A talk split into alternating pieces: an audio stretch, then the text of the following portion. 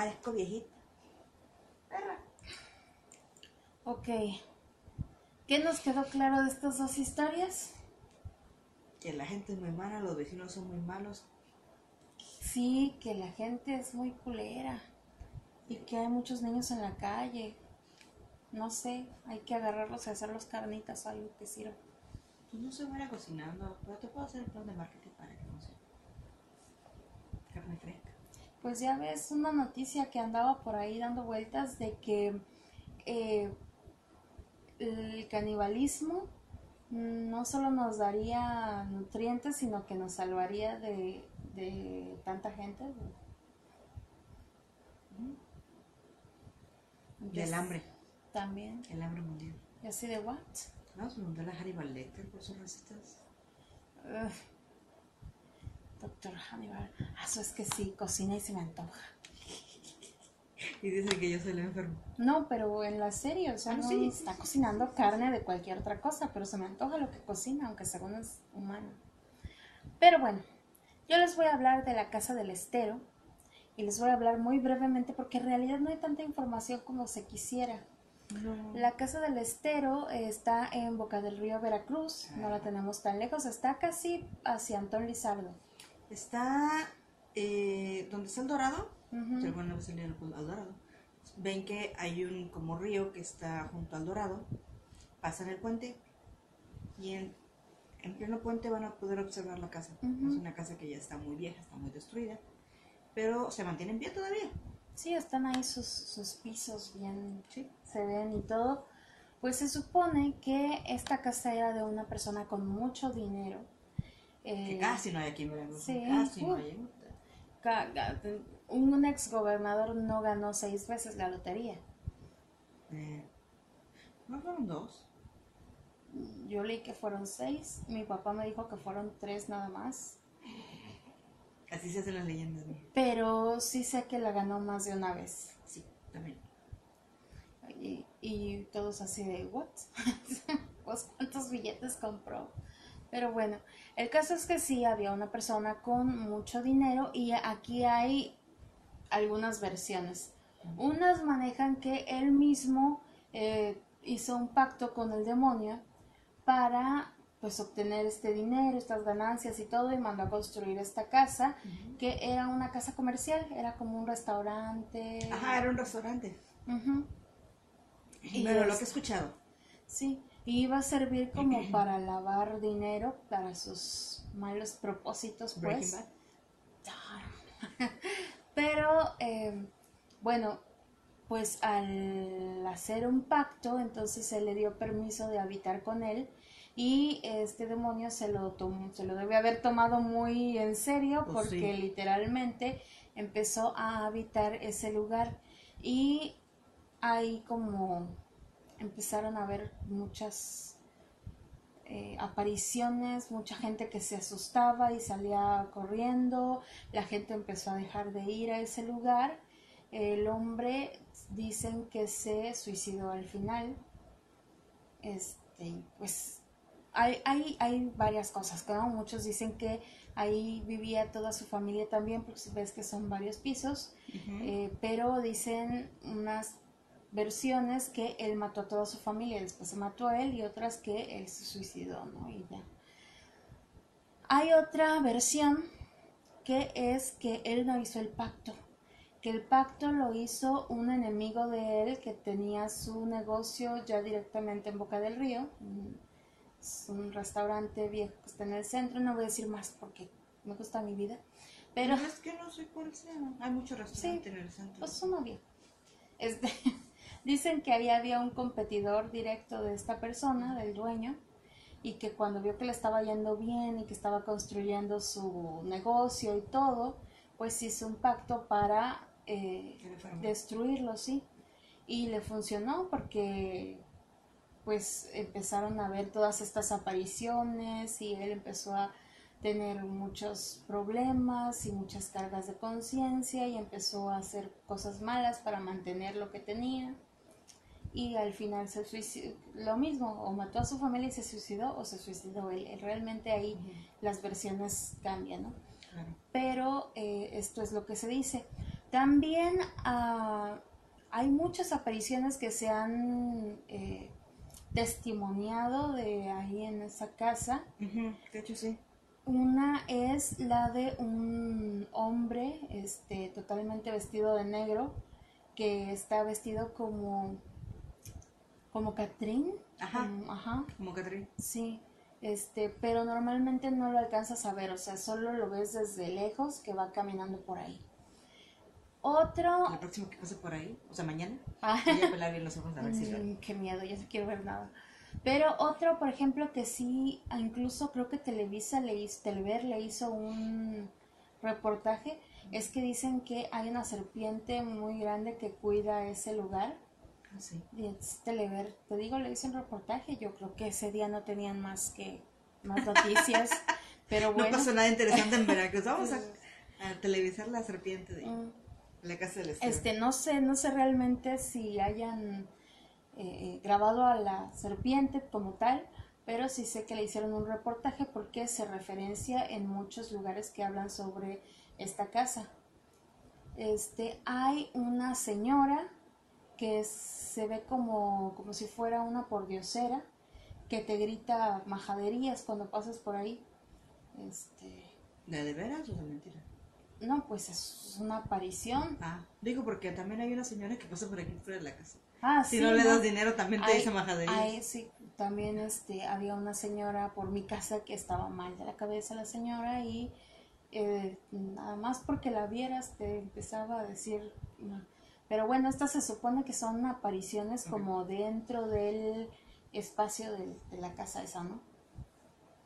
Y, y hay varias más, como que se Sí. han aventado piedras, como que... Ah, sobre todo las piedras, eso sí, sí lo he escuchado mucho. Sí, este, como que a veces se oye como si estuviera abierto el restaurante y, y ruido de, de gente que está ahí y cosas así. Y lo sabemos porque ya no es un lugar que esté abandonado, o sea, ya está No. habitado todo ese. O sea, todo alrededor está habitado de, este, o sea, se han hecho conjuntos residenciales alrededor de la, de la casa y pues, no es de que, ay, no voy a ver lo que está pasando, o sea, realmente lo tengo casi enfrente, ¿no?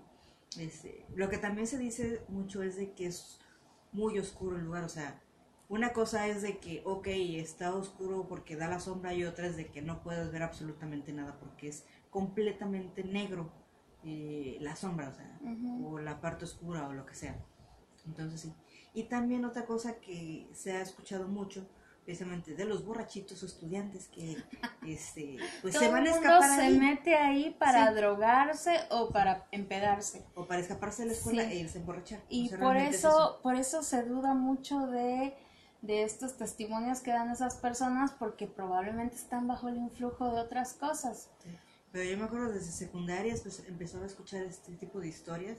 Mm. No tanto de los borrachitos, o sea, no era así Sí, que, es pero es como de un una decir, leyenda sí. urbana este, acerca de la casa. Sí, aquí en Veracruz, todo, bueno, mucha gente conoce la Casa del Diablo, que así Ajá. se le llama. Que es precisamente la casa del acero. Ujú. Eh, entonces, esta casa, eh, por ejemplo, cuando eh, te platicaba, o no me acuerdo, que le platiqué a un amigo, un compi, y él me decía que desde que él era chavo, este, se escuchaban cosas de, de la casa, ¿no? Entonces ya tiene mucho tiempo, porque mucho tiempo. él de chavo, ¿cuándo sería chavo? Como en los 80 sería chavo, ¿no? Entonces ya, ya Ahí sí estábamos peques. No, sí, yo en los ochentas nací. Entonces, eh, pues ahí, ahí tienen, está en el estado de Veracruz, en la ciudad de Veracruz, Boca del Río, la zona conurbada. Más en boca. Más en Boca, ¿verdad? Sí, Sí, de- Boca. les digo en Boca hacia Antón Lizardo. Pero Sí. pues Si se van por hacia ¿cómo se llama? Medellín. Medellín, no es por ahí, por el otro lado. Ujú. Sí, entonces yo como esto es lo único que he encontrado y es lo único que realmente se sabe de que se ha escuchado aquí y allá, y si lo buscan en internet lo es lo único que van a encontrar y se repite una y otra vez. No hay realmente información fidedigna al respecto, pero todo el mundo es como un, algo que se dice, ¿no? En esta casa pasó tal como la casa de los abortos en el centro de Veracruz. Que ya está remodelada. Sí. Y todo el mundo sabe que ahí pasó tal cosa, pero pues no hay como mucho... Eh, eh, sí, de hecho también por eso no, la, no la pude escoger porque no hay información, o sea, realmente no. Es algo que todo el mundo sabe de, ok, esa casa eh, fue de abortos, se realizaban abortos clandestinos, pero nada más. Y de hecho muchísimos años, muchísimos años que no se rentaba. Y si la rentaban creo que duraban un mes, ya, siempre estaba en venta. Pero la señora era muy especial y con justa razón, este, de que pues no podía mostrarle la casa a cualquiera porque realmente era puro pues, chismoso, ¿no? De a ver cómo es la casa por dentro. Pero muchísimos años estuvo en venta y hasta apenas ahorita, hace como dos meses, creo que la remodelaron y creo que venden, no acuerdo si algo de climas y aparte venden cosas de comer. Pero pues... No Yo ahí cerquita voy al cajero. Yo por eso la conozco. No sé si les dure porque está muy arraigado su... O sea, el estigma de la casa. Sí. Así que yo les, yo les deseo lo mejor a la familia, ¿no? Compró la casa.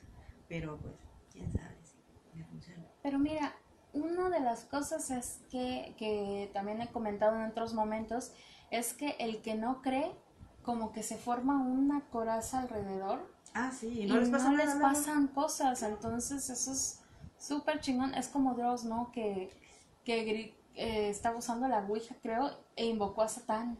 Ah, sí, al demonio directamente y, y le gritó y tanta cosa.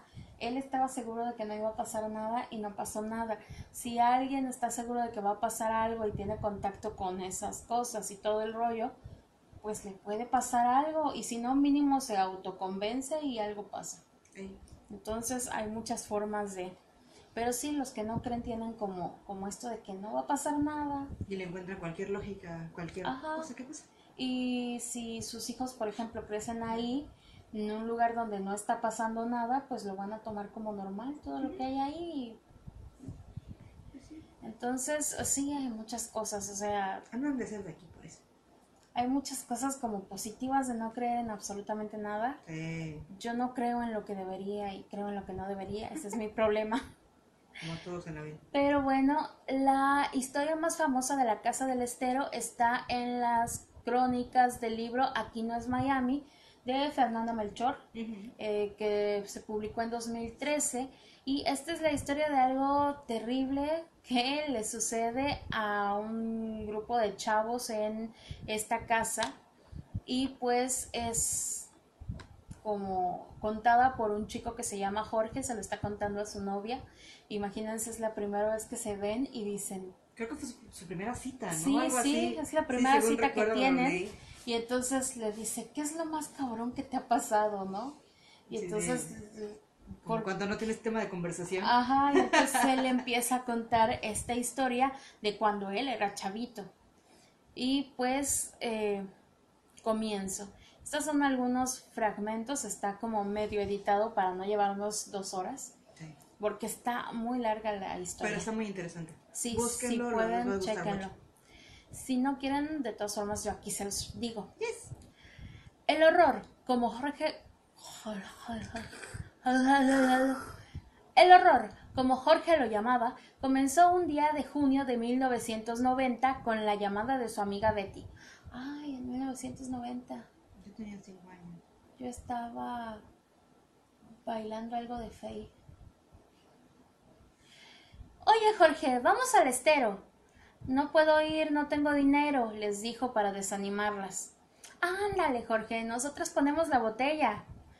No tengo ni para el autobús. Ay, no importa, nosotros te invitamos. Jorge tuvo ganas de hablarle de lo que vivía en la casa del estero, pero no se atrevió. Ándale, no seas mamón. Te esperamos en Plaza Acuario, dijo Betty, y luego colgó el teléfono. En ese entonces todavía no existía la tecnología ni las casas de habitación que hay alrededor, o sea, realmente era un lugar abandonado. la, la casa del estero, sí. Sí, y alrededor pues tampoco, o sea, realmente... Sí, había, ya, sí, sí había ya algunas casas, no estaba tan abandonado como por ejemplo van a contar aquí. Ajá. pero sí estaba, sí, sí, había algunas casas, pero sí estaba, por ejemplo, muy oscuro, de que no había iluminación en calles y todo sí, eso. o sea, no había dorado, no había este, la, los residenciales del estero, no había lo de... No punto tiburón, pero hay otra que está por ahí, este, que también como de Mm, cruceros. No, no, no había no nada había de eso. sí, no. Sí, ahorita ya está todo súper lleno. Resignado, Jorge colgó el aparato y fue a darse una ducha. No tenía prisa. Si las chicas realmente querían ir, podían esperarlo. Se dirigió junto con su amigo Tacho al encuentro. Las leyendas sobre la casa del diablo son muchas y nada originales. Combinan relatos decimonónicos del puerto con argumentos de películas de terror de los años 80. Entre sus muros en obra negra, supuestamente tuvieron lugar asesinatos rituales y penaban espíritus chocarreros. Que conste que esto es lo que se dice porque no hay registro de esto. Se decía, por ejemplo, que la construcción estuvo destinada a ser un hotel con restaurante en la última planta, pero que este nunca pudo terminarse debido a que el vigilante mató a su familia entera y luego se suicidó. Quizás. Sus almas, según la mítica porteña que relaciona las muertes violentas con la aparición de espíritus intranquilos, penaban en el sitio. Otra leyenda insistía en que la casa era la sede de una secta satánica que realizaba oscuros ceremoniales en el sótano, relato alimentado por la cercanía de la casa del diablo con el llamado castillo de la condesa de Malibrán, un personaje a medias histórico, a medias mítico, considerado por locales como una especie de Erzsébet Báthory tropical. Asimismo, existía una tercer leyenda. La casa tenía siete sótanos a los que se accedía por una escalera en el interior, y en el último, en el más profundo, moraba el mismísimo Satanás. Igual ella no quería vivir en... O sea, era como su casa de campo, su casa en la playa. Puede ser, pero yo estoy segura de que eso de los siete sótanos no es posible, porque es pura arenita y luego hay agua. O sea, está pegado al río, al... Ya, sí. al- sí, Sí. Para lodo ahí. Ujú. Entonces no se pueden hacer siete sótanos en ese suelo. Tres. No, no, No creo sé, que se ¿cuántos- pueda hacer ni uno. ¿Cuántos tiene Andamar? ¿Cuatro? ¿Cuatro? No, tiene como dos, ¿no? No, cuatro. Bueno, pues entonces serán cuatro, porque Cuatro. más no creo. Yo creo que en Andamar hicieron todo lo que pudieron. Agarraron todo el espacio que pudieron. Ingenieros, arquitectos. Sí.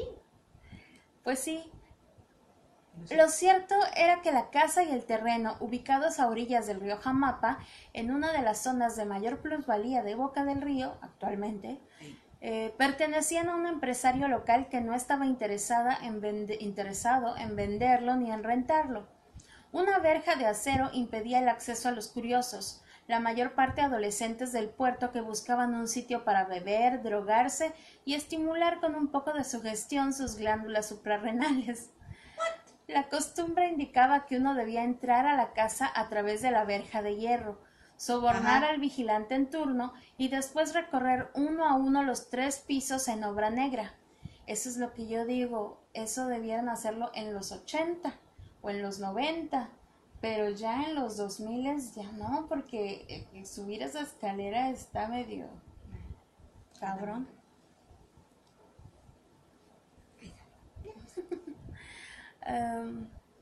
El tiempo y el clima no ayudaban a la conservación de la casa, que en los años 90 carecía ya de ventanas y cuyos pisos estaban siempre tapizados de una espesa capa de hojas secas. Una ceiba parasitaba una de las esquinas del edificio. Sus ramas invadían partes de la segunda planta. Jorge, por supuesto, escuchó de niño todos esos rumores, pero jamás había entrado. Solamente había atisbado la casa por entre la maleza del estero, a bordo de un autobús rumbo a Antón Lizardo. La oportunidad de visitar la casa llegó cuando tenía quince años. La idea fue suya y con ella convenció a la pandilla de scouts a la que pertenecía para que lo acompañaran. Harían una expedición a la casa del diablo y escudriñarían sus misterios.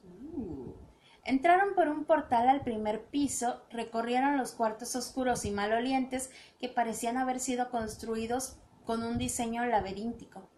Entre risas nerviosas llegaron al segundo piso, el único lugar que realmente tenía apariencia de restaurante, con separaciones que distinguían una barra, una cocina y cuartos de baño. Todo estaba cubierto de hojas secas, excremento de ratones y cadáveres de lagartijas. Ahí mis gatos serían muy felices. Lo único extraño que encontraron fue en las habitaciones detrás de la barra un portal con marco de piedra que conducía a una escalera. Esta descendía formando una espiral hacia la oscuridad absoluta. Ahora, en las leyendas que se oyen aquí, se dice que el dueño pudo no haberse suicidado, sino que había este marco que dicen detrás de la barra, era un espejo con un marco de piedra, que de pronto tenía la imagen de este hombre, que ahí se aparecía, ¿no? Como si estuviera detrás del espejo. Es de lo que se dice. No, no lo que sí he escuchado es eso de él. Pero eh, al romperse el espejo, el marco de piedra dejó ver que era la entrada a los sótanos. O al sótano. Porque yo creo que hay solo uno, pero hay quien sabe. lo, lo, que sí eso de eh, lo de la escalera y la oscuridad absoluta, sí lo he escuchado, no nada más en este, en este relato, pero sí en relatos generales. Sí, esta escalera descendía formando una espiral hacia una oscuridad absoluta. Ese día se marcharon porque no llevaban cuerdas, pero regresaron el domingo siguiente con piolas, linternas, tiras de halógeno, provisiones de comida y agua y una estrategia contra el pánico que el mismo Jorge había considerado necesario diseñar. Todos habían escuchado los rumores sobre la casa. Era necesario que, en caso de que ocurriera algo fuera de lo común, permanecieran tranquilos, en calma, que el pánico no los invadiera. Ajá. Esa es la premisa. Vamos a ver la realidad. Decidieron incluso el orden en el que descenderían. Primero, el Puma, que a sus 19 años era un verdadero adulto y por ello portaba el bastón de mando del clan. Luego bajarían Jorge, Adán y Lili. A Roxana le tocó quedarse afuera para vigilar el extremo de la cuerda con la que todos se unieron como exploradores alpinos antes de descender. La escalera pestaba humedad y podredumbre. Los peldaños se desmoronaban bajo sus pies. Pronto necesitaron luz. Puma ordenó Enciendan sus linternas. Pero ninguna de las cuatro funcionó. Pero si probamos las baterías allá arriba, pensó Jorge, aunque se cuidó de decirlo en voz alta para no generar inquietud. Los chicos sacaron entonces las tiras de halógeno de sus bolsillos y fueron quebrándolas para obtener una luz verde fluorescente que apenas iluminaba el camino. Así descendieron unos diez metros más. Hacía demasiado calor y el sudor traspasaba el tosco tejido de sus uniformes. Delante de Jorge, Puma tanteaba el terreno con el bastón de mando. Por detrás. Por detrás Adán respiraba contra su nuca y a Liliana le castañaban los dientes. Jorge también sentía miedo, pero la flaqueza era algo que debía aprender a dominar y controlar si es que quería ingresar al colegio militar cuando cumpliera sus dieciocho. Dios te bendiga, amigo. Su sueño en aquel entonces era ingresar a la brigada de fusileros paracaidistas y hacer la carrera de las armas. Después, cuando ya fuera un soldado de élite, desertaría del ejército y se uniría a la legión extranjera. A los quince años, ese era básicamente su plan para escapar de Veracruz y de su abuela. Éxito. Esperen, balbuceó Puma de pronto. Jorge chocó contra su espalda. ¿Qué pasa? Me acaban de quitar el bastón de las manos. Jorge respiró profundo. Casi no había aire ahí adentro. ¿Cómo? ¿Qué pasó? lloriqueó Lili. Pumas, a Puma se le quebró la voz y ya no quiso decir nada más. Ya, esto es el pánico, esto es el pánico, pensó Jorge, el momento en que todo se lo lleva a la chingada. Su pecho era un fuelle, que raspeó hasta recobrar la voz y dio la orden de retroceder ante la mudeza estupefacta de Puma. Subieron como los cangrejos. Nadie quería darle la espalda al foso de donde provenía el ruido del bastón al golpear brutalmente las paredes. fuerte, manita! Jorge respiraba con la boca abierta. Trataban de encontrar un ritmo en su respiración, de controlar los latidos del corazón. Quizás solo es un drogadicto, Un loquito de esos que se meten a las casas abandonadas, pensó. Pero qué clase de loco viviría en aquel agujero. ¿Qué clase de cosa esperaría ahí, en la oscuridad hedionda, a que llegara alguien? Tuvo que concentrarse en no pensar, en tantear con los pies la rampa ascendente de las escaleras. Cuando lograron salir de ahí, se encontraron a Roxana llorando con la cabeza metida en las rodillas. Durante varios minutos la chica no pudo hablar, solo le señalaba la cuerda con la que se habían amarrado a la columna cercana. La piola oficial de los Scouts, garantizada para soportar una tonelada de peso, estaba rota, reventada a pocos centímetros del nudo. Vi que se tensó, como si la jalaran desde abajo, dijo la chica. Pensé que se habían caído, que algo les pasaba y comencé a jalarla hasta que reventó. La piel de sus manos estaba quemada por la fibra. Roxana había gritado sus nombres una y otra y otra vez al pie de la escalera. Como no le respondían, se hizo un ovillo y se dio al llanto. Lo raro era que en la oscuridad de la escalera ellos no oyeron ninguno de esos gritos. Los scouts huyeron de la casa antes de que llegara el ocaso. El puma iba hasta adelante. Cuando atravesaron la reja aún llevaba la navaja abierta en la mano. Ese fue el primer antecedente del horror. Hubo un segundo, el asunto de los cadetes, ocurrido una semana antes de la llamada de Betty. Jorge no pudo evitar recordar ese último incidente mientras esperaba con Tacho afuera de un tendajón en boca del río.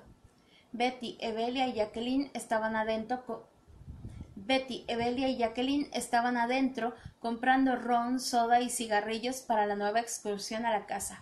Ron y so ron y coca, ¿no? Van a hacerse bacachos. Ah, Acuérdate que no había internet, así que se tendrían que entretener con algo. Sí, bueno, pero pues unas aguas locas, tan buenas y salen más baratas. Nunca las he probado.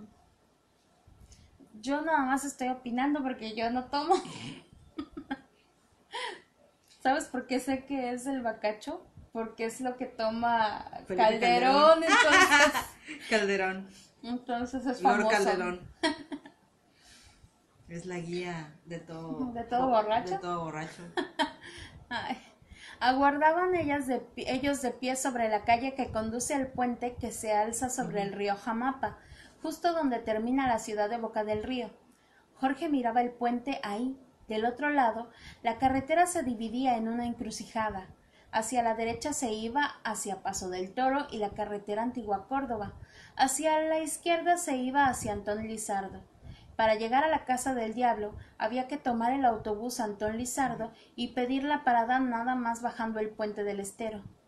Había que tomar una brecha que rodeaba el río y caminar unos quinientos metros para llegar a la verja. Jorge tenía asco. Ni siquiera tenía deseos de fumar, mucho menos de beber. Pensaba que era un error regresar a la casa después de lo que les había pasado el domingo anterior. Ah, que no tenía mucho tiempo, ¿verdad? Sí. Cuando él, Tacho y Jacqueline visitaron la casa por invitación de Carla, una amiga en común. Aquella vez llegaron mucho más tarde. Eran casi las siete de la noche y debieron caminar por la brecha guiados por la lamparita de bolsillo que llevaba Tacho. Carla y sus amigos ya estaban adentro. Podían escuchar sus gritos y risas cuando cruzaron la verja. Entraron a la casa y comenzaron el recorrido para llegar al último piso. Los amigos de Carla se cotorreaban en la oscuridad. Eran todos cadetes de la Academia de Antón Lizardo. Iban rapados y de civil porque era su día de permiso. Jorge trataba de distinguir la barra en la oscuridad cuando sintió que alguien lo tomaba del cuello. Era uno de los cadetes, Llevaba una máscara de simio en el rostro y una pistola con la que le apuntó. Los cadetes aullaron. Quítame esa cosa de la cara. gritó Jorge. Le propinó al cadete un derechazo que le desacomodó la máscara. Estamos jugando, pendejo. No tiene balas. gracias. Lloriqueó el, el vato desde el suelo. Jorge hubiera querido matar al tipo e incluso pensó en sacar la navaja que siempre llevaba consigo, pero ya no era un Boy Scout, sino un hombre de veintidós años, desertor del bachillerato y veterano de las peleas callejeras. No le importaba que los cadetas fueran nueve y que tuvieran armas. Eran unos maricas. Él y Tacho podían con todos juntos. Échame a esos y otros diez. con mi Pero antes de que pudiera hacerle alguna señal a su amigo, Jacqueline ya estaba en medio de ellos rogando que no se pelearan. Los cadetes bajaron al primer nivel y Jorge y su gente subieron a la azotea para mirar las luces de Boca del Río. Estuvieron un buen rato ahí charlando, calmándose, y cuando al fin bajaron para irse de la casa, se encontraron con que los amigos de Carla aún no se habían marchado. Estaban todos de pie junto al río, como formados para pasar revista. Tacho les apuntó con la linterna. Estaban desencajados del susto. Carla salió de la oscuridad para reclamarle a Jorge. Coño, Jorge, si tienes algún pinche problema con mis amigos, díselo en su cara, pero no estés con sus mamadas de aventarnos piedras desde allá arriba. El rostro pequeñito y de agra... Yo me estoy rascando todo el tiempo ahorita, sí. El rostro pequeñito y agraciado de Carla se contraía en llanto. ¿De qué hablas? ¿Cuáles piedras? No te hagas pendejo, nos aventaron piedras desde esa ventana. Fueron ustedes. Con la mano se tapaba la oreja ensangrentada. De nada sirvió que Jacqueline jurara por Dios que ellos no habían sido. Nadie quiso creerles, y Jorge partió de la casa del diablo jurando que jamás en su vida regresaría. Una semana después ahí estaba. Éxito. Y era como si la casa pareciera saberlo, como si el pueblo entero de Boca del Río supiera dónde se dirigían. Del otro lado de la avenida, plantada en medio de la acera, una indigente lo señalaba a él y a Tacho y chillaba Mírenlos, allá van. Güey, como hay indigentes. Van a decir que está lleno Veracruz. Y tendrían razón, pero... Los cabellos le caían en hilachas grasientas sobre el rostro Reía mostrando una boca llena de agujeros. Vete a la verga, maldijo Tacho. Pero no dijo nada más. Jorge lo miró con insistencia. Quería que Tacho lo viera a los ojos y aceptara que aquello era una mala idea. Él había estado también la semana anterior. Él sabía lo de los cadetes. Pero Tacho no dijo nada. Hasta pareció ofendido cuando Jorge le sostuvo la mirada. El rostro flaco y ceñudo de Tacho era un reproche, Parecía decirle en silencio No digas nada o será peor. De esas cosas nunca se habla. ¡Allá van! aullaba la limosnera. ¡Pendejos! No le dijeron nada a las chicas. No se opusieron a subir al autobús, a bajarse en la brecha de arena y conchas trituradas. Del lado derecho fluía el río, del lado izquierdo se alzaba la mansión blanca. De la terraza de las casas asomaban las cabezas de siete perros Doberman que les ladraban y mostraban los colmillos. La verja de hierro estaba frente a ellos, abierta. El sol aún quemaba. Eran pasadas las cinco de la tarde. A un lado de la reja crecía una maraña apretada de monte. De aquel zacate cerrado, justo cuando se disponían a cruzar el umbral, surgió un hombre joven que les cerró la reja en la cara. No, aquí no pueden pasar. Esto es propiedad privada. Era un hombrecillo bajo, insignificante. Después recordaría que era un vato absolutamente común. Oye, pero estuvimos aquí la semana pasada. Danos chance de pasar a ver, rezongó Jacqueline. Pero la semana pasada yo no estaba y ahora sí. Y aquí yo digo que no pueden pasar. Las chicas le rogaron, le ofrecieron cincuenta pesos el tipo meneaba la cabeza. No, al rato quién va a escuchar sus pinches gritos, decía con una sonrisa. Las chicas no parecían escuchar estas razones. Después de veinte minutos de discusión, Jorge, aún mareado, apartó a las chicas y se encaró con el vigilante. Mira, ni tú ni yo. Déjalo a la suerte, le dijo. Mm, al tipo le brillaron los ah, ojitos. Ah, caray. ¿Qué propones? Vamos a echarnos un volado. Si cae águila, pasamos. Y si cae sol, si cae sol, tú decides si quieres que pasemos o no. Jorge lanzó la moneda y cayó sol. Pues tú dices, le dijo a Jorge al tipo. El vigilante soltó una risita, abrió la reja y se apartó del camino. Pues pasen, total, yo aquí no soy nadie. Y así, riendo quedito, desapareció entre el monte y no volvieron a verlo. No sé. Pues vigilantes sí hay. pero no sé si era ese. ¿Qué tal que es otro sueño? Jorge condujo al grupo a una terraza del último piso a la que consideraba segura, en parte porque colgaba fuera de la casa junto a la ceiba parásita. No quiso beber más que soda, sentía que tenía que permanecer alerta, con la espalda apuntando a la ceiba y al río y la mirada clavada en el portal que daba a la casa. Las chicas, en cambio, se bebieron el litro de brandy que habían comprado y para las nueve de la noche ya estaban ebrias y con ganas de jugar a la botella. Oye, si tienes una botella, juegas a la botella. Toda la razón. Jorge hizo girar la botella, le tocó mandar a Betty, le ordenó que bailara como stripper, aunque ni siquiera sentía deseos de ver mover carnes. La chica subió a una de las bancas de la terraza y bailó entre risas. Se dio la vuelta para alzarse la playera, lanzó un grito y bajó de un salto. Viene alguien. viene alguien. Jorge se levantó como resorte, miró hacia la casa. Una sombra atravesó la ventana, una sombra que no se subía y bajaba como dando pasitos, sino que se deslizaba hacia el otro extremo del tercer piso. Una sombra lo bastante oscura como para sobresalir en la oscuridad de la casa vacía. Hacia la barra, pensó Jorge en aquel momento, hacia la escalera escondida detrás. Les ordenó a las chicas que se recostaran en el piso y a Tacho que aguardara junto al marco de la ventana, así, con los puños apretados y el estómago hecho un nudo, y esperó que el intruso hiciera su aparición en la terraza.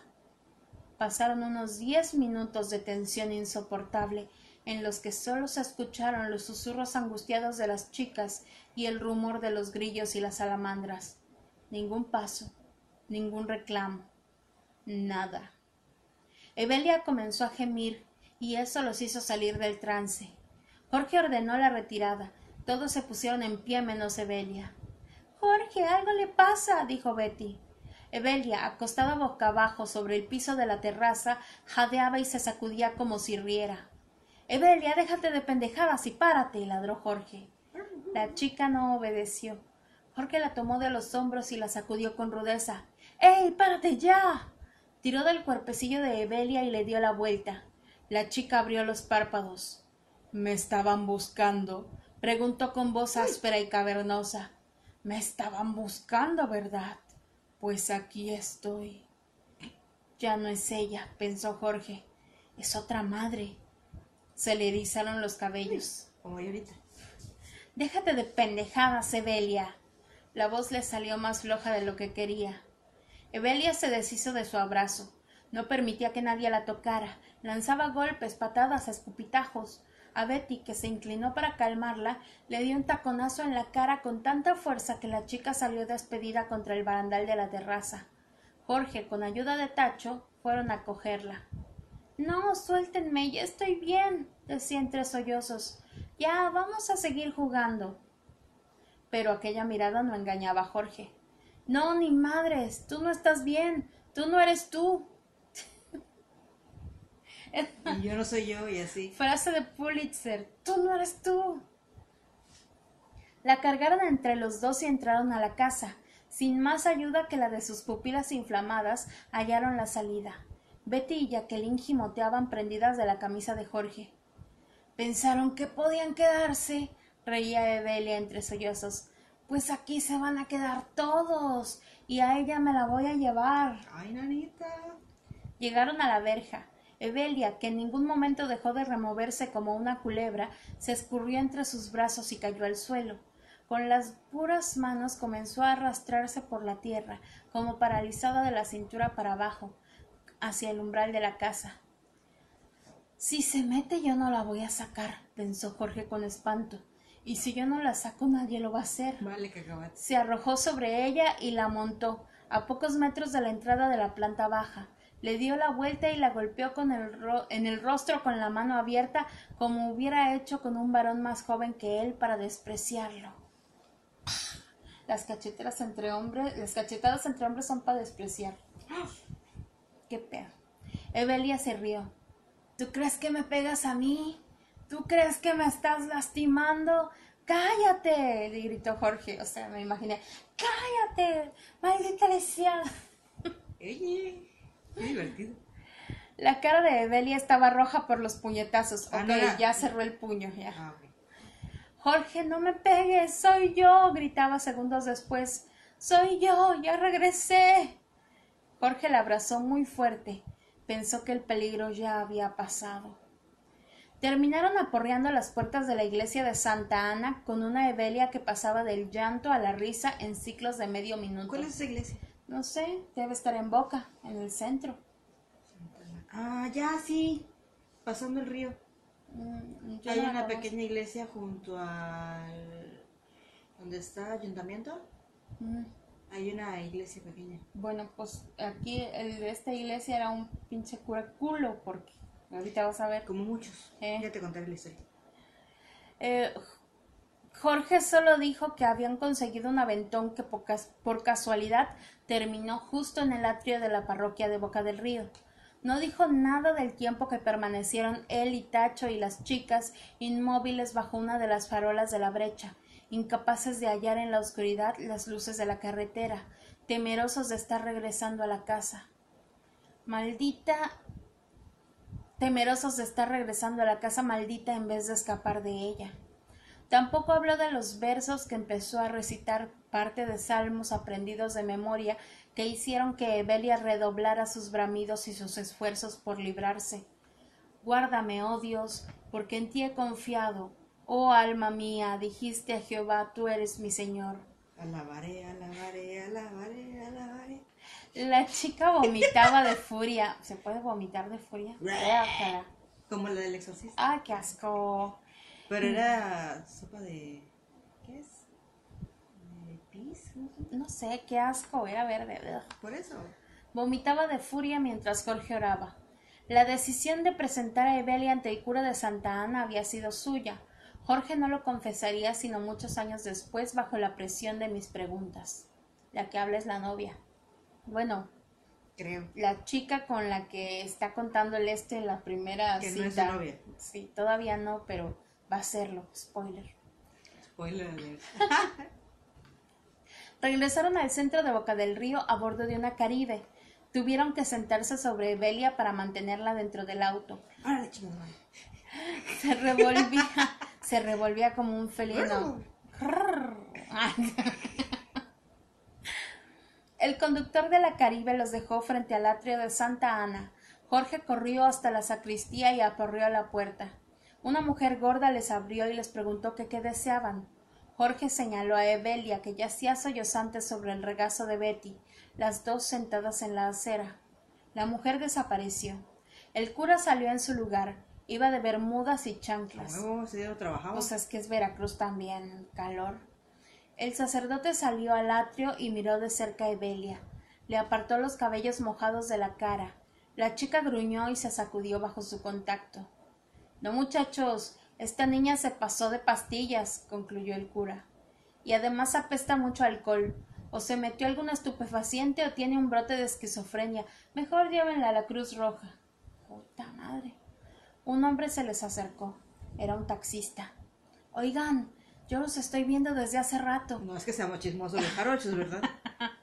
No, no madres. Este, chocó un carro, eh, no chocó, sino que ves que hay un camellón en medio, pues se ¿No tu cruzó el camellón, ajá, enfrente de mi casa.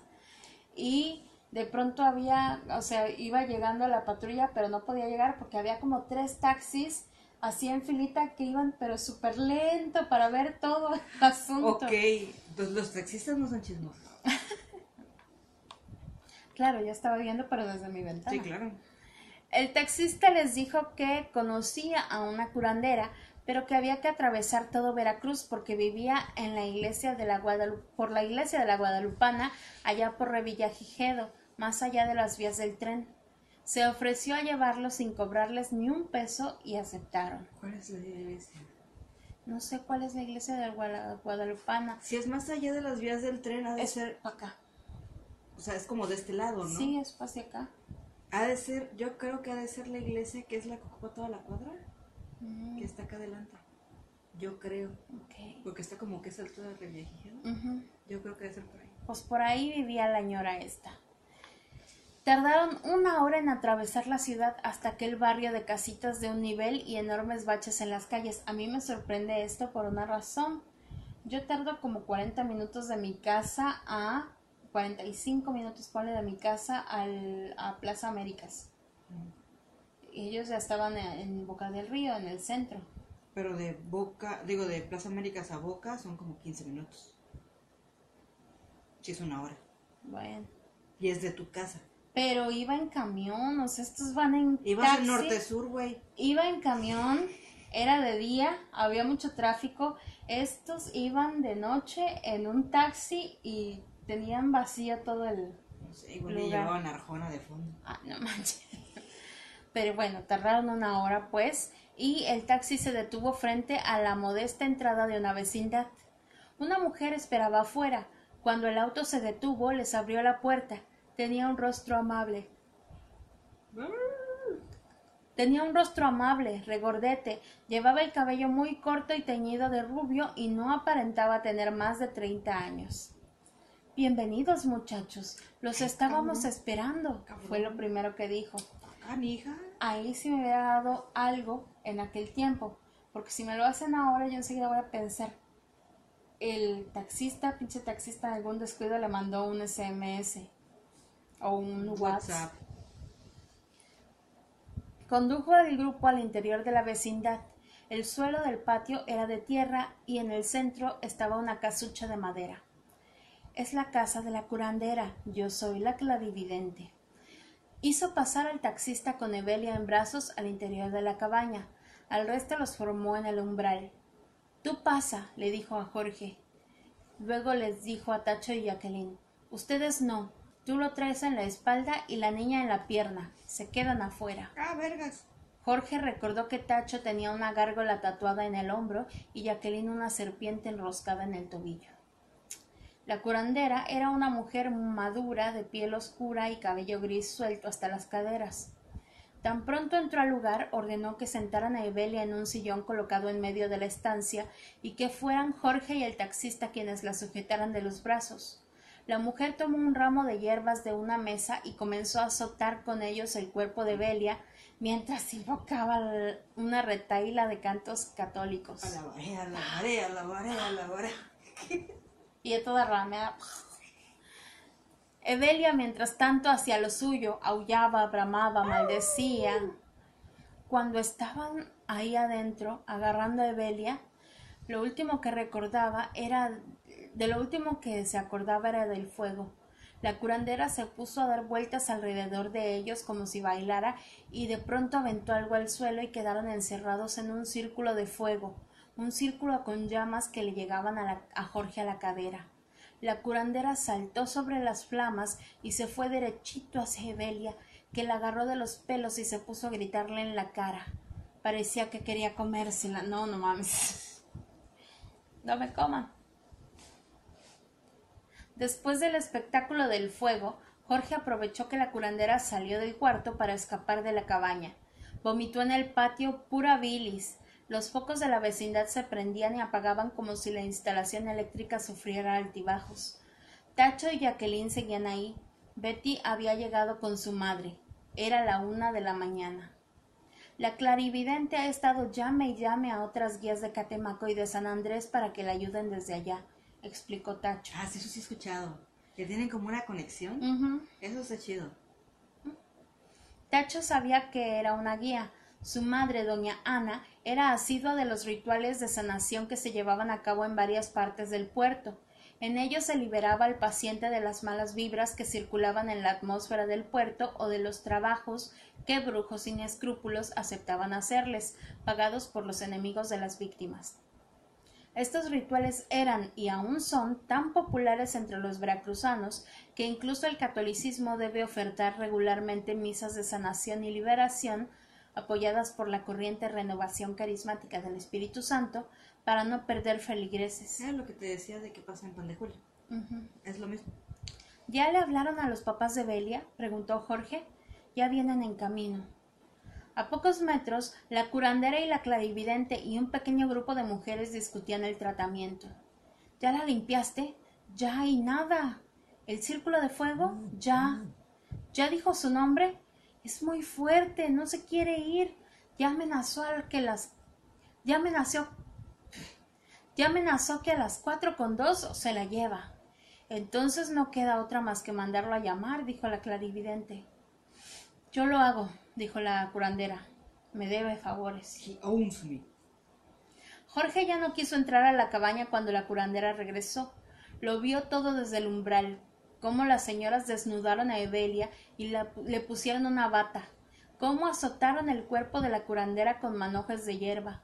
Mientras todos rezaban, la curandera comenzó a mecerse sobre los pies, eructó ruidosamente y luego cayó desmayada. ¿Has escuchado que, que eructan? No sé, que te echen, por ejemplo, con cigarro y todo. No sé, pero una vez me pasó a mí. Eructé copiosamente después de una comilona y me quedé tirada en la cama, casi me desmayo, sentí así que me iba. Sí, güey, es igualito. ¿Fue too much? Las mujeres se aprestaron a socorrerla. Antes de que terminaran de tomarla en brazos, la curandera ya estaba de pie, moviéndose por todo el cuerpo. moviéndose por todo el cuarto. La energía que la animaba era claramente distinta, masculina. buenas noches. Mm, muy buenas noches, tengan todos ustedes. Saludó con voz profunda. Muy buenas noches, tengan todos ustedes. Ah. Mi nombre es Jan Gardek y estoy aquí para ayudar a esta hermanita. Se volvió para contemplar a Evelia sobre el sofá, para señalarla con el índice. Yo a ti te conozco. Tú y yo nos hemos batido muchas veces. Es hora de que dejes a esta muchacha. Ella me estaba buscando, chilló Evelia. Hace mucho que ella me estaba llamando.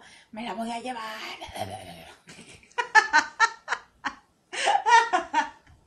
No, ella no te pertenece. Ella es de Dios. Es una canción de. No me voy a ir con las manos vacías. Jan Gardec se cruzó de brazos. Se retorció los invisibles bigotes entre los dedos. Algo has de querer a cambio. Pide. Evelia mordía el aire. ¿Qué tal un cabro? sugirió la curandera con voz de hombre. ¿Qué tal un cabro todo bien negrito? Oye, ¿cómo se contra los negritos? Fue entonces cuando Evelia, o lo que estaba dentro de Evelia, comenzó a dar instrucciones de lo que quería. Jorge ya no quiso quedarse a escuchar, se salió a la calle.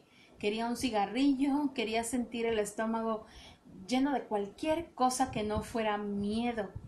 Un taxi se detuvo junto a él. De él bajó doña Ana, que era la madre de Tacho. Jorge suspiró aliviado porque era muy bueno ver un rostro conocido. Pero doña Ana no lo saludó. Lo hizo retroceder hasta la pared con su mirada rabiosa. ¿Ya ven? Por andar de pendejo se lo toparon de frente. Como toda madre mexicana. Nada más le faltó la chancla, ¿ya ven? no sé si es peor este, el demonio o la ceñito enojada. Mm. Durante los meses que siguieron al horror de la casa del estero, Jorge evitó a sus amigos. No fue algo deliberado, simplemente comenzó a frecuentar otros círculos del infierno, no, otro tipo de círculos, y a pasar más tiempo en casa de la abuela. La abuela que no quería. Sí.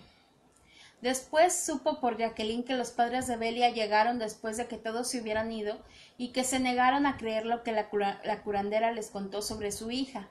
Pensaron que quería sacarles dinero a la fuerza, cinco mil pesos que la curandera pidió para poder completar el ritual de liberación que incluía el sacrificio de un chivo. Según Jacqueline, Evelia estuvo bien unos meses y luego, un día, de repente, se encerró en su cuarto y se negó a salir. Hikikomori. ¿Qué? Hikikomori, los que se encierran en su cuarto. No lo escuché. No mames, que no se ha ido de los hikikomoris. Oh my god, eso lo sabemos ustedes y yo. Los hikikomoris son japoneses que están tan. algunos sufren bullying y todo, que un día deciden que se van a quedar en el cuarto en donde deciden eso. Hay unos que se han quedado, por ejemplo, en la cocina. Y por alguna razón esto afecta no solamente a los hijos que, deciden quedarse ahí, sino también a los familiares de estos, porque no sé por qué en Japón les da tanta pena que no se lo comentan a nadie y no buscan sacarlos a fuerza ni nada para no llamar la atención. y entonces pues les, les empiezan a, a dejar que vivan ahí y a facilitar las cosas. Por ejemplo, si se quedan encerrados en su cuarto, les llevan comida, este, sacan sus, pues, hacen en una nica, una basinica y sacan sus cosas, se los cambian y todo, y empiezan a ayudarlos así. Y además, hay una cosa bien ridícula que a mí se me hace, que es que tienen la tarjeta de crédito, entonces pueden comprar videojuegos y cosas que les llegan a sus cuartos y nadie, y nadie hace nada. Está súper interesante esa cosa de los hikikomoris, porque por ejemplo, eh, hay un documental... En México se llaman ninis. No, los ninis sí salen, al revés, los ninis gastan dinero que no es suyo. Este, pero en, en un documental los psicólogos, psiquiatras este, orientales, no, occidentales, los de acá, dicen, no, lo primero que haríamos es sacar al muchacho del cuarto y llevarlo a una zona en donde se sienta seguro, pero en donde pueda socializar. Y los eh, psiquiatras occidentales, o no, orientales, eso sí, eh, se me cruza, pero los psiquiatras de allá lo que dicen es, no, el shock de sacar a fuerza al muchacho es peor. Y entonces hay gente que ha vivido hasta 10 años metida en su cuarto. Y luego hay como... ¿No es como agorafobia? Luego hay como terapias como para ir, volverlos a meter a la sociedad, ¿no? Pero... No digan no a las terapias de conversión, por favor. No, exacto. Pero para volverlos a meter a la sociedad, ¿no? Para que se sientan bien afuera. Es una cosa, es una cosa bien extraña, pero solamente la he oído en los, eh, en Japón, pues. Está súper creepy. Bueno, esos son los hikikomoris. Pues el chiste es que Delia se volvió hikikomori, pero no solamente eso, porque, según veo, atacaba a sus padres, se hacía caca encima, se golpeaba con las paredes y rompía todo. Los padres la llevaron con médicos y con psiquiatras y uno de ellos le sugirió que internaran a su hija en una clínica mental, cosa que probablemente hicieron. En realidad no. Aquí nosotros terminamos con el pequeño resumen de la historia de... Es que es muy larga, es muy muy larga la historia. Pero, eh, según recuerdo, al final sí terminan llevándola otra vez con la curandera y le hacen todo un ritual, pero no queda del todo bien, por decirlo de alguna manera. Entonces ustedes busquen la historia de la casa del estero, la encuentran enseguida porque es lo que más se conoce de la casa. Ni siquiera las leyendas de cómo llegó a ser esta casa llena de espectros y apariciones.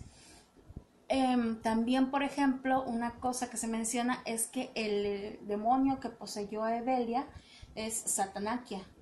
Y pueden ustedes buscar quién es Satanakia y ahí encuentran todo lo que sale en los grimorios y tal por, de este demonio. Eh, que probablemente dicen que es con el que hizo el pacto, el primero que, que hizo el pacto, que no se sabe si fue el dueño o el enemigo del dueño. Pero ah, sí, todavía no sabemos. Algún día lo sabremos. O quizás no, porque eso es lo bonito de las leyendas. Correcto. Las historias se van perdiendo, pero las leyendas prevalecen. Pero mañana que vaya voy a echarle un ojito a ver si veo a alguien caminando por ahí. Y, y pues lo voy a ver de lejos, güey. Y ves como a 50 personas que ya están haciendo ahí un chalet o algo bonito, ¿no? O una tienda de No, sigue abandonada, sigue abandonada. Ok. Sí, porque me contabas que la, la casa de... Iba a decir la Moira, pero no, no es la Moira. La Moira es un, creo que como museo y te, te llevan ahí a que hagas tours macabros. No, ¿de cuál hablaste? ¿no? la Moira está en México. ¿De cuál hablaste? ¿La Casa Negra? De la Casa Negra. Me decías que la Casa Negra era un restaurante, ¿no? Ajá, se supone que actualmente es un restaurante. Ajá. Por eso, por eso digo, muchas de las leyendas de las casas embrujadas, al menos en México, vemos que te cuentan que son lugares abandonados y que nunca nadie pudo habitar ahí, pero de pronto investigas un poquito más y te das cuenta de que si hay una familia viviendo ahí desde hace tiempo, o es un hotel, o es otra cosa, ¿no? Entonces, también mm, lo positivo que dicen de que abras al público estas casas es que se va yendo la energía negativa de tanta energía que entra y sale y entra y sale. Entonces este flujo va limpiando solito la- las casas, cosa que ha funcionado en los grandes lugares embrujados, en Londres y tal. Ah, la de Winchester también. También a la de Winchester que eh, pues sí dicen que pasan cosas, pero los que dicen que pasan cosas, o sea, de, de pon tú de 50 que entran diarios, un- una persona cada semana dice que pasa algo. O sea, es cada vez menos, ¿no? Entonces, Ahora me recuerdo un video que creo que lo subió Dross esta semana de un vigilante que trabaja en un Soriana. No sé si has visto el video. no, Está no bueno. sé. Está bueno, sí. Es que, está el- bueno. es que los... Igual no con Dross, pero el video que hace, creo que es una transmisión en vivo, lo que hace el, el vigilante. Y está, o sea, a mí es muy interesante que cosas que no hay cerca a nadie y se mueven y ese tipo de cosas. Está chido. Sí me late. Sí, hay, hay lugares en donde, pero es que te digo, es más, se me hace más común, por ejemplo, que haya apariciones en hospitales, en Sí, es muy escuelas, en lugares donde hay mucha gente y por lo tanto donde ha muerto gente. Que, por ejemplo, en, en cementerios. No dudo que haya apariciones en cementerios, pero para mí esos lugares son como más tranquilos. Como que lo que se queda ahí son más bien sensaciones, como de tristeza, de enojo, Ajá. y tal. Y abandono. Ujú, Sí, como, como la tumba de mis abuelos. Bueno, ya. Este, pero, gente, estas son las historias. Hablamos de tres casas embrujadas, de cuatro, cinco, porque hablamos de algunas más aquí chismeando entre nosotros. De Reino Mágico, de Ya. 20 mil cosas más. Sí. Sí, aquí usted pida, aquí pasa todo. Entonces, esperamos que les haya gustado esta historia, estas historias. Nosotros vamos a seguir hablando en este mes del terror. Nos Nos encanta octubre.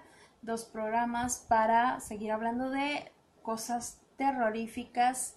Ya saben ustedes, nosotros hacemos la historia, se las contamos y aquí nos enteramos de otras cosas porque hay cosas de las que yo ni idea.